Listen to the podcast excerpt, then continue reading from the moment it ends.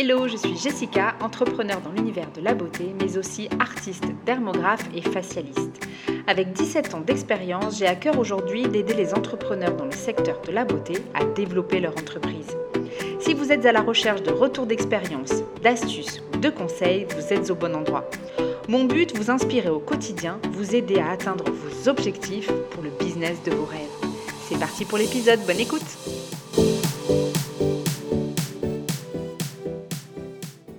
Bonjour à tous, j'espère que vous allez bien. Aujourd'hui, j'avais envie qu'on décortique ensemble les points communs des entrepreneuses, entrepreneurs beauté qui réussissent. Pourquoi je veux parler de ça?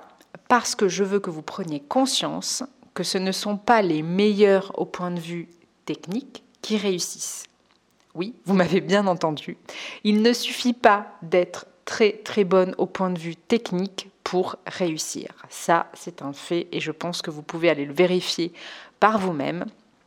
C'est-à-dire que vous pouvez être très doué et avoir peu ou pas de clients et être très moyenne, voire très bof et cartonner. En tout cas, au début, on va voir après. À moins de faire un travail vraiment waouh dès le début avec euh, une image un, travail hyper pointu, une qualité d'image impressionnante, etc., qui va euh, faire que le, client potentiel va arrêter de scroller et s'arrêter sur votre image. Mais à mon sens, aujourd'hui, c'est pas si simple. Euh, la différence va donc se situer dans les quelques points que je vais vous énoncer. Je vais vous parler du coup de cinq points communs des entrepreneurs à succès des entrepreneurs qui réussissent. Le premier point, et pas des moindres, parce que je pense que c'est le point qui permet à certains de littéralement cartonner, même en faisant un travail moyen. Évidemment, je mets un tout petit bémol ici parce que euh, dans le milieu de la beauté et le milieu euh, de, l'esthétique, c'est-à-dire du, résultat, c'est-à-dire on voit le résultat sur les clientes, sur soi-même ou sur les autres, le bouche à oreille va euh, avoir évidemment une incidence assez conséquente, surtout quand on travaille localement. Il va permettre aux bonnes techniciennes quand même de se développer et de se faire connaître à un moment donné quand même, et aux mauvaises qui ont un travail pas top ou qui travaillent pas très euh, honnêtement, bah, le bouche à oreille va leur faire une mauvaise réputation. Donc évidemment ça, ça compte.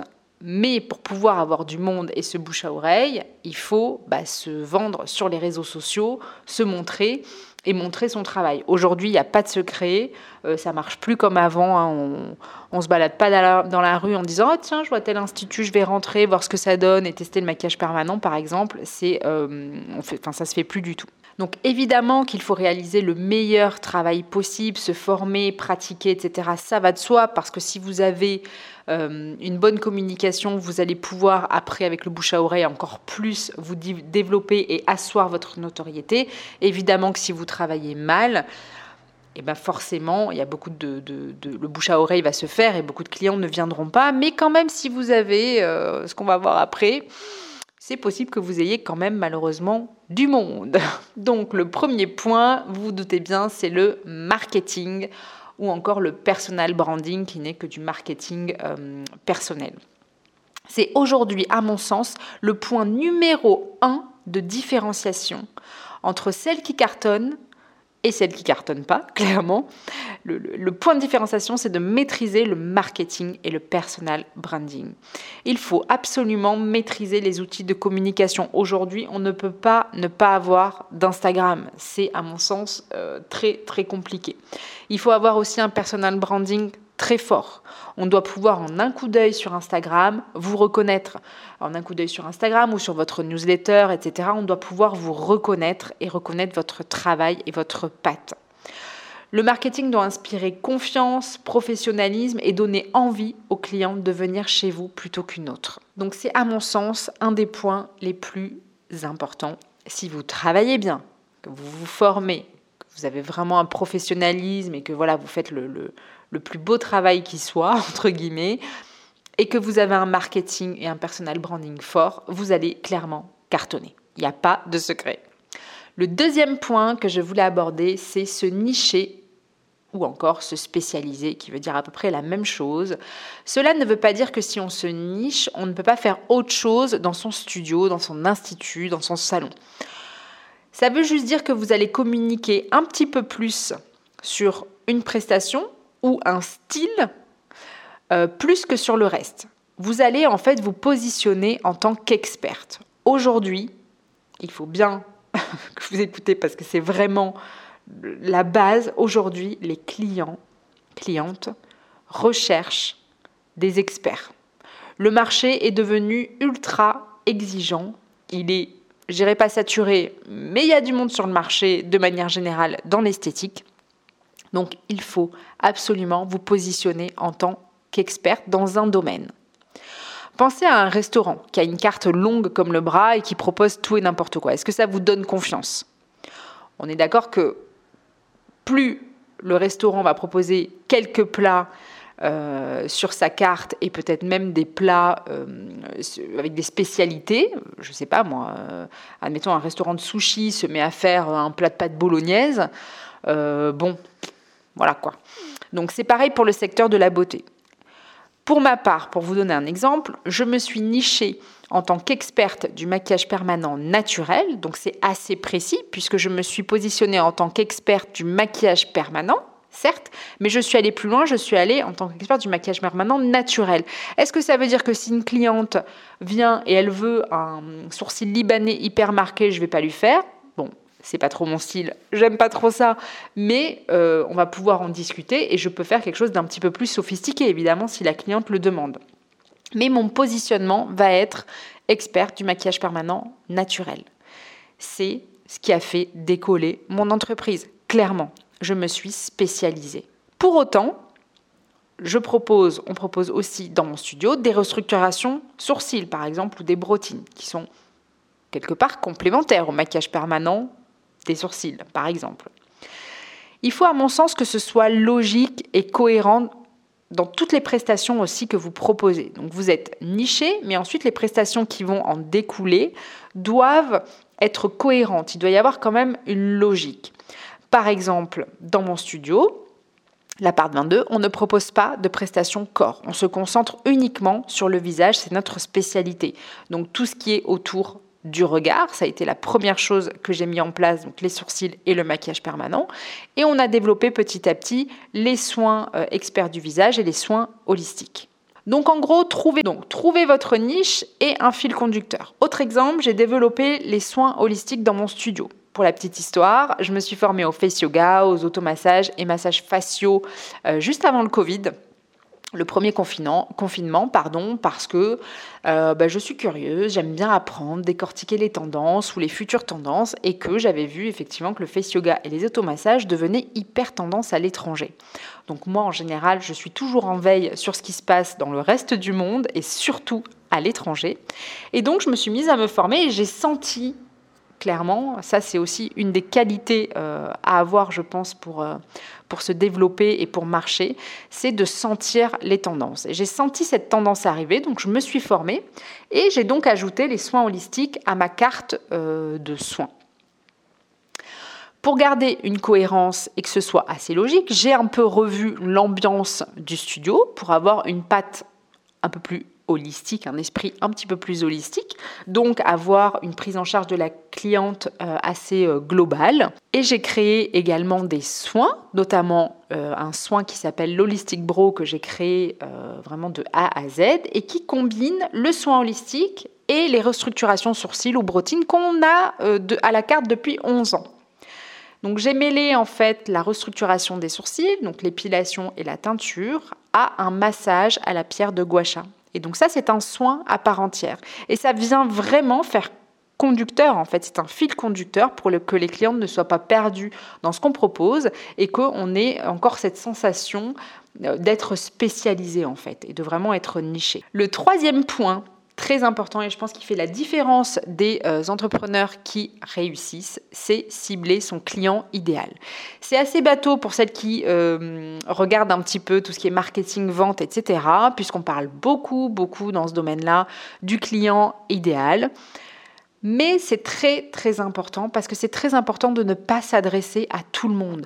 Parler à tout le monde, c'est parler à personne. Sur les réseaux, vous ne pouvez pas communiquer de la même manière à une personne de 60 ans qu'à une personne de 30 ans. Je pense que sur ça, tout le monde est d'accord. Pourquoi? Parce que, euh, ne serait-ce que euh, dans l'enfance, on n'a pas écouté les mêmes musiques, on n'a pas peut-être le même style vestimentaire, euh, on va pas se maquiller de la même façon, etc. On n'appréhende pas de la même façon la vie. Enfin voilà, il y a plein plein de choses qui vont rentrer en compte. Vous n'allez donc pas avoir le même langage, la même posture, et peut-être que vous n'allez même pas proposer les mêmes services. Si vous ciblez par exemple une cliente, une clientèle de 35 ans, vous allez communiquer à cette tranche d'âge-là. C'est-à-dire que vous allez prendre une manière de parler, une posture, peut-être des références, euh, je ne sais pas musicales dans vos reels, etc., qui parleront à cette tranche d'âge. Ça ne veut pas dire qu'à l'institut ou au studio, vous n'acceptez pas évidemment les femmes de 60 ans, on est d'accord. Mais si vous ciblez une clientèle entre 35 par exemple et 40 ans, évidemment vous allez parler à cette clientèle-là et pas à la clientèle de 60 ans. Parce que peut-être que votre cœur de clientèle, elle est vraiment dans cet âge-là et c'est ce que vous avez envie de développer par rapport aux soins que vous avez mis en, place, par exemple. Quatrième point, le passage à l'action je pense que vraiment, vraiment, ben ça c'est aussi un gros point pour moi, celles qui réussissent et qui cartonnent dans le milieu de la beauté sont celles qui passent à l'action. Oui, à l'action, ça paraît bête, ça paraît logique, mais mon Dieu que je vois des personnes beaucoup parler, euh, dire des choses, mais qui ne passent jamais à l'action, qui ne font rien ou juste, voilà, leur, leur petite prestation dans leur coin, mais qui ne développent rien, qui font juste parler. Comme je vous l'ai expliqué dans l'épisode 2, il faut décortiquer vos projets, vos objectifs en petites étapes et passer à l'action tout de suite. Ça, c'est le plus important. Vous avez un projet, vous avez une envie, vous voulez, développer une prestation, vous voulez développer, euh, je ne sais pas moi, euh, une offre. Il faut décortiquer votre projet en plusieurs étapes et passer à l'action sur l'étape numéro 1 tout de suite. Ça vous évitera de faire traîner et traîner en longueur et de passer des, des mois, voire des fois des années. Hein. Moi, j'ai été dans le même cas. Attention, ne serait-ce qu'avec ce podcast, j'ai laissé traîner des années et je ne suis pas passée à l'action. Et c'est dommage parce que c'est une perte de temps. Et ça s'appelle la procrastination. Clairement, on en parle beaucoup aussi. On aura l'occasion, je pense, d'en reparler dans, dans, ce podcast. Et c'est dommage parce que des fois, ben, on a envie de mettre en place quelque chose. Et peut-être que c'est cette chose-là qui va faire que ça va cartonner, ça va vraiment vous aider à développer votre business, ou peut-être que c'est quelque chose qui ne fonctionnera pas du tout pour vous. Mais tant que vous ne l'avez pas essayé, vous allez l'avoir dans un coin de votre tête. Ça va déjà vous prendre de l'espace, clairement, et puis vous l'aurez même pas testé. Donc en fait, vous allez extrapoler, vous allez en faire, euh, vous allez vous en faire un monde, fantasmer dessus, etc. Alors qu'en fait, en réalité, peut-être que c'est rien du tout. Le cinquième et dernier point, c'est le mindset, l'état d'esprit. On est son propre ennemi. Clairement, nos peurs, nos croyances limitantes nous empêchent d'avancer. La peur de l'échec ou même la peur de réussir, hein, dans certains cas, peut vous amener à vous, à vous auto-saboter. Euh, le cerveau est très très bien fait, hein, il est assez incroyable. Rien que pour vous donner raison, si vous avez peur par exemple de l'échec et que vous, vous marmonnez ça dans votre tête non-stop, bah, le cerveau, qu'est-ce qu'il va faire? Il va mettre tout en place pour vous mettre en situation d'échec. Comme ça, il aura raison, finalement, il n'est pas con. Donc vous allez vous auto-saboter, ce qui est assez euh, dingue. Mais euh, analysez un petit peu et réfléchissez un petit peu à, à ce que vous avez fait par le passé et vous allez voir que c'est très vrai. Donc travaillez sur vous un maximum. De toute façon, clairement, l'entrepreneuriat, il s'en charge pour vous, c'est sûr. Entreprendre, c'est la meilleure introspection sur soi, le meilleur euh, travail profond de soi-même. C'est hyper intense et on peut que travailler sur soi pour avancer. Sinon, on se noie, on coule, euh, voilà, on n'y arrive pas. Ça, c'est sûr et certain. Donc l'entreprise, c'est vraiment euh, de l'introspection, mais pour aller plus vite et pas finir en burn-out comme moi je l'ai fait, hein, je l'explique très bien dans l'épisode 2, pour aller plus vite euh, et éviter ce surmenage éviter de se tromper autant, etc.